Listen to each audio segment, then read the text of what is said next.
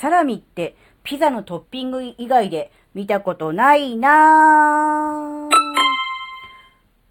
あずききなこがなんか喋るってよ。この番組は子供の頃から周りに馴染めなかったあずきなが自分の生きづらさを解消するために日々考えていることをシェアする番組です。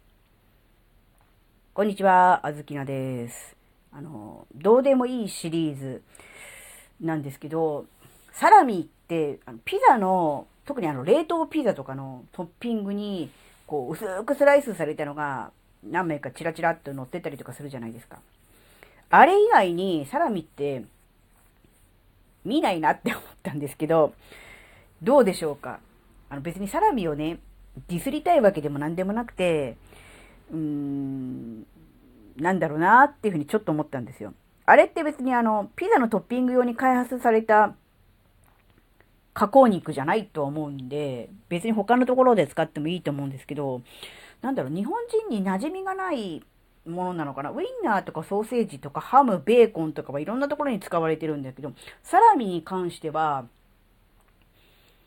なんか、いまいちこう、メジャーになりきれないっていうか、別に何の思い入れもないんですよ。別にサラミがすごく好きなので、もっとサラミを普及させたいとかいうのは全然ないんですけど、ふと思った時に、あ、ピザのトッピング以外で見ないなって思ったんですよ。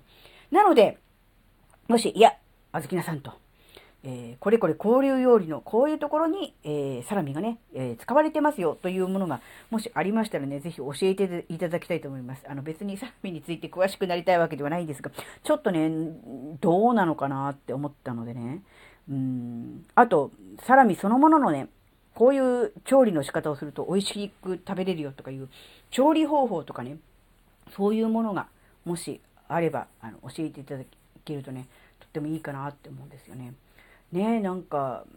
他の加工肉に比べてちょっとあのななんでしょうマイナーというかちょっとね、うん、風よけの出番が少ないのかなっていうふうにねちょっとだけ思って、うん、まあサラミねちょっとねあのななんでしょう脂っこくないですか？なんだろう、ものにもよるのかもしれないけど、なんか小豆菜のイメージは、なんかこう脂肪の塊がこうプツプツとこう粒状に入ってるっていうイメージがあるんで、若い時はそんなに気にはならなかったんですが、ある程度こう年齢がいってくるとそういう油っぽいものに対する胃もたれとかね、こう胃のムカつきみたいなものを感じてしまうので、ちょっとね、油っぽいものをね、敬遠したくなってしまうんですが、ね、それでもやっぱりこう、ちょっとふっと思った時に、あ、サラミ、ピザのトッピング以外でお目にかからないと思ったので、ぜひ、あの、情報をお持ちの方はね、あの、レターなりね、コメントなりいただけるとね、とってもいいかなっていうふうに思いました。はい、えー、今回はちょっと短いですが、ここまでです。最後までお聴きいただきありがとうございました。それではまた次回お会いしましょう。じゃ、またねー。